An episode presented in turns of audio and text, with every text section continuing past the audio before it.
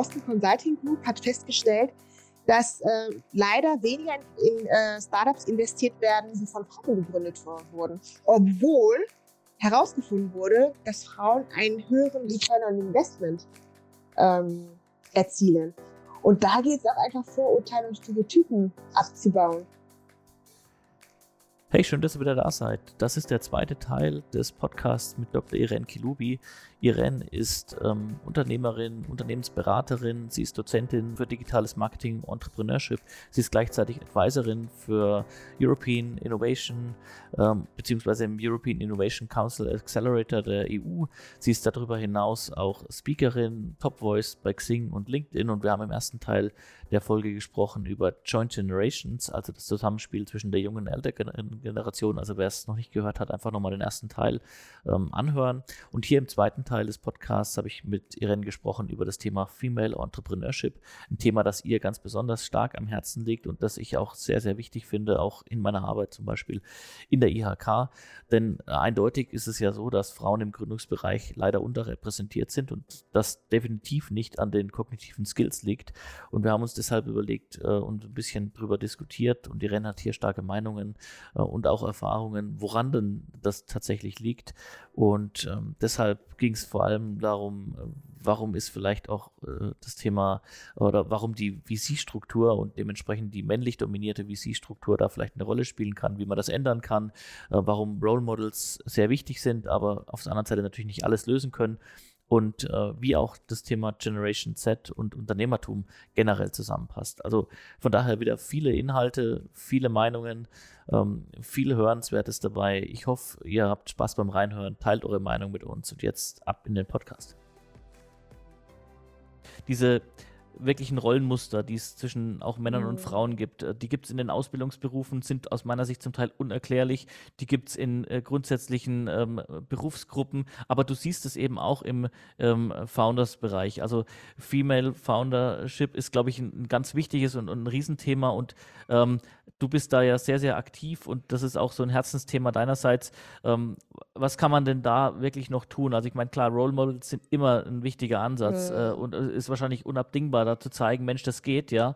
Aber vielleicht äh, kannst du da noch mal ein paar Sätze zu sagen, auch wenn gleich äh, das fast ein bisschen unfair ist, äh, da, weil das auch zwei Podcast-Folgen wären, die wir jetzt da echt dafür bräuchten. Aber vielleicht. Äh, Wahnsinn, ne? Ja, ja, ja, klar. Du man kann ja ein Revival machen. Ich bin auch schon zweimal in irgendeinem Podcast gewesen, ein Jahr später oder so. Ja, dann komme ich persönlich zu dir. genau. Ja, also ich glaube, es braucht wirklich Veränderungen in drei Bereichen. Also wir brauchen wirklich geschlechtsspezifische, dann ausbildungsspezifische und kapitalgestützte Maßnahmen, um das zu ändern. Ja, also es ist wirklich so, weil ich mich auch ähm, sehr stark mit dem Thema beschäftige. Es gibt ja diesen Female Founders Monitor. Ja, der kam ja das letzte Mal 2020 raus und da wurde festgestellt, dass du 60 Prozent, 16, Entschuldigung, 16 Prozent der Startup-Gründer weiblich sind und nur 8 Prozent Investorinnen. Hm. Und das ist, ja. Das ist und, dann ja äh, eine Spirale, ein Teufelskreis sozusagen, der dadurch ja, entsteht, ja? Ja. Absolut, du hast es richtig erkannt, ne? Da werde ich auch nochmal gleich drauf zu sprechen kommen. Also es fängt ja schon bei der Bildung an, wo wir Bildung, ja, also äh, unternehmerische Skills und Kompetenzen. Und ähm, es wird ja auch heutzutage Entrepreneurship oder wenn wir jetzt äh, sprechen, wieder der Gedanke, ne, dass jeder, jedes Startup irgendwie ein Unicorn sein muss, ja, wird immer irgendwie mit Technologie in Verbindung gebracht und mit MINT-Berufen. Ja. Und dass man da vielleicht auch ähm, einfach Frauen dann stärker fördert, auch in diesen technischen, technologischen Berufen Fuß zu fassen. Mhm. Dann haben wir bei Frauen natürlich das Thema äh, Vereinbarkeit von Familie und Beruf. Ne? Das ist wieder geschlechtsspezifisch. Das andere war irgendwie ausbildungsspezifisch. Hier war, ist das Thema geschlechtsspezifisch. Aber was auch ein interessanter Ansatz ist, ist tatsächlich, ähm, und äh, wenn unter, also unsere Gesellschaft, ähm, die Produkte in unserer Gesellschaft sind sehr männerdominiert, mehr, sehr männerfokussiert.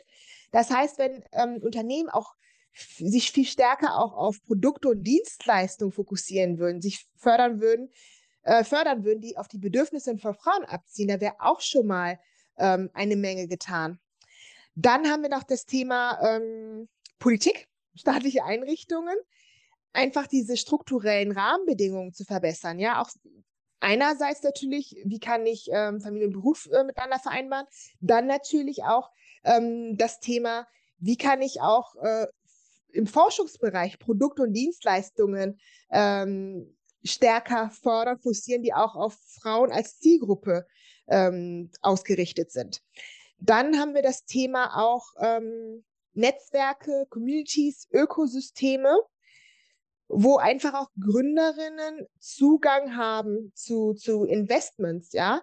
Und es ist einfach per se so, dass, ähm, das hast du angesprochen, ne, dass da ist wieder dieser Teufelskreis, dass ähm, ja, Männer tendenziell eher in, in äh, männergeführten Unternehmen investieren. Wenn wir auch hier mehr weibliche Investorinnen hätten, ja, die auch natürlich vor den gleichen Herausforderungen stehen, wie nämlich die ähm, weiblichen Gründer, dann hätten wir eigentlich auch schon einiges gelöst. Ne? Deswegen hatten wir auch, ähm, mhm. das war letztes Jahr, das nennt sich die, die Mission ins Leben gerufen, Hashtag 25 to 25, ja, wie der Name sagt. Äh, bis 2025 wollen wir 25 Prozent äh, Investorinnen haben. Da haben wir ähm, ein größeres Event in der Dachregion veranstaltet, das äh, nur darauf abgezielt hat, ähm, ja, Startups, die von Frauen gegründet wurden, äh, auch ein Netzwerk zu äh, Investorinnen zu ermöglichen.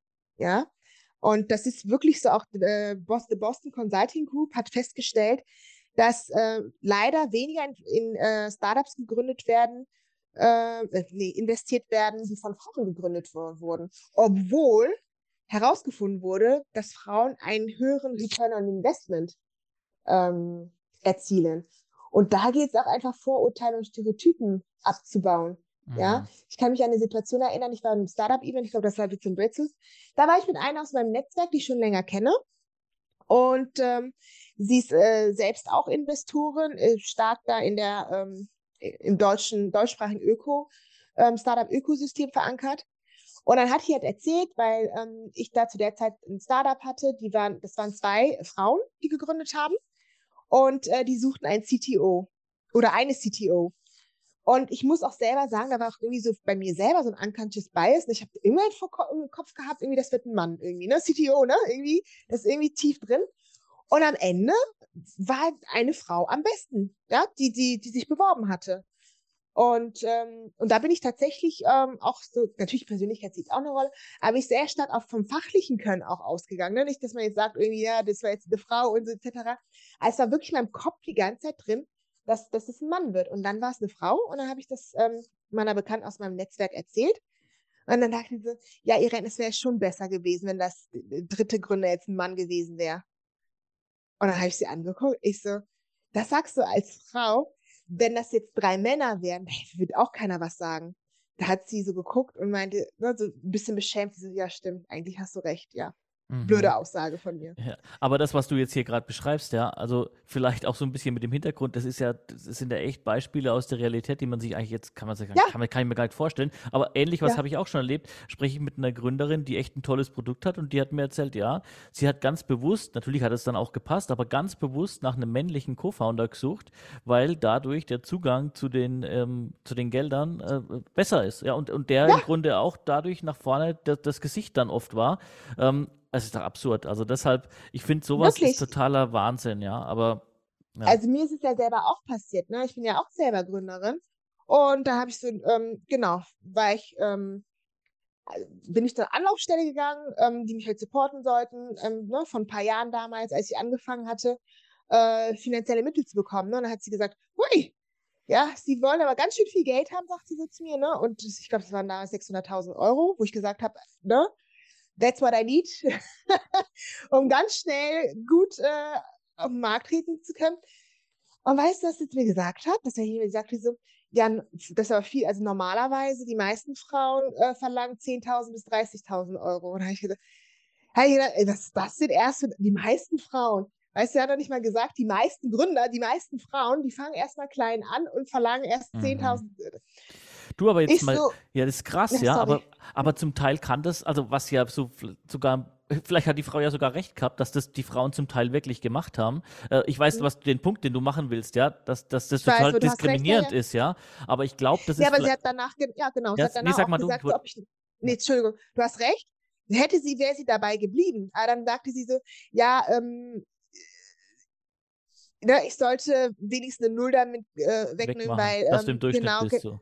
Ja. ja, ja, genau so. ja, ne? das ist Und ja hat das crazy, dann, ja. dann ja, und dann ähm, habe ich dann, dann habe ich noch gefragt, wie viele verlangen die, die, die, die Männer denn eigentlich so? Die hat gar nicht die Ironie in meinem Witz, weil ich bin ja auch immer so ein bisschen sarkastisch, weil ich will ja die Leute zum Nachdenken bringen, aber manchmal verstehen die das nicht, ja, also so, ne? Ähm, und dann ich so, ja, was verlangen denn die, die Männer so? Die so, ja, ne? Ich glaube, der hat irgendwas, ich weiß nicht mehr genau, irgendwas zwischen 150 und äh, 800.000 und so.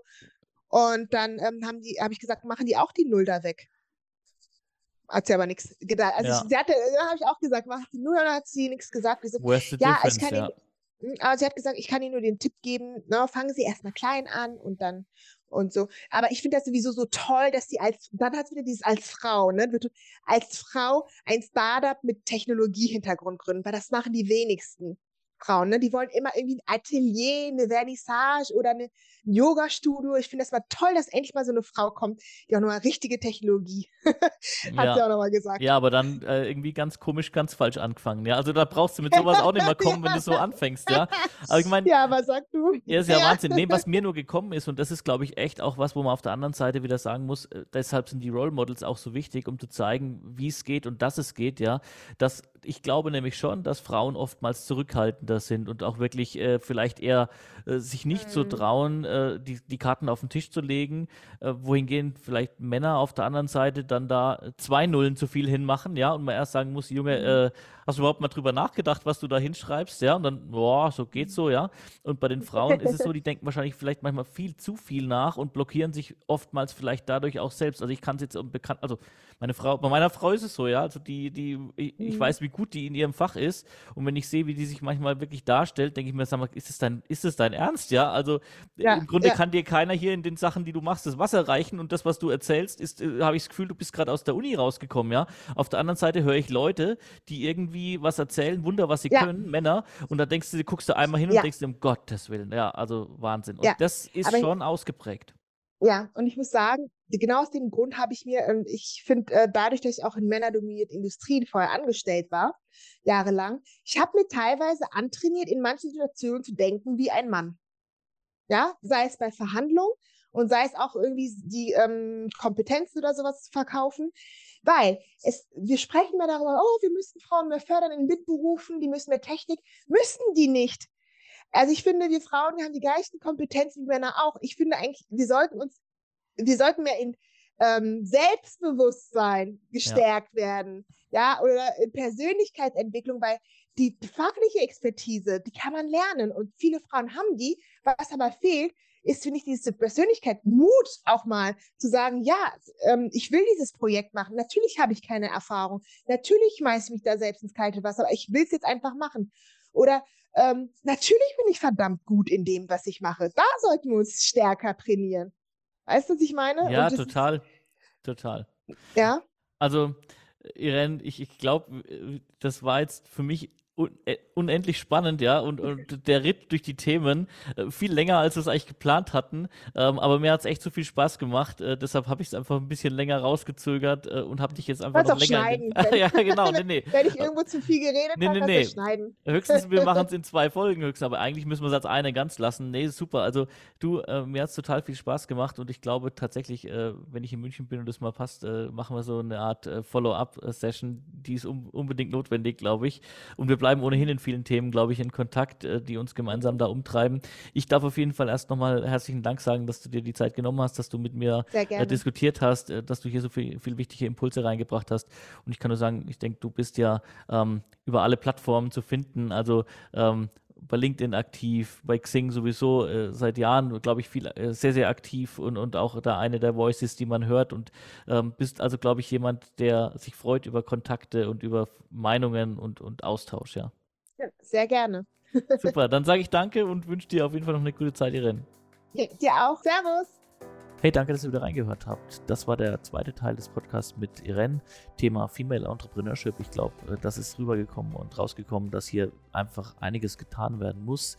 Hier gibt es einfach noch ein starkes Ungleichgewicht und ich glaube, man kann von Organisationsseite sehr viel machen. Äh, man kann von institutioneller Seite einiges hier machen. Man kann auch im Mindset der Leute einiges hier machen und deshalb, glaube ich, lohnt es sich auf jeden Fall mal hier reinzuhören, sich ein paar Impulse mitzunehmen.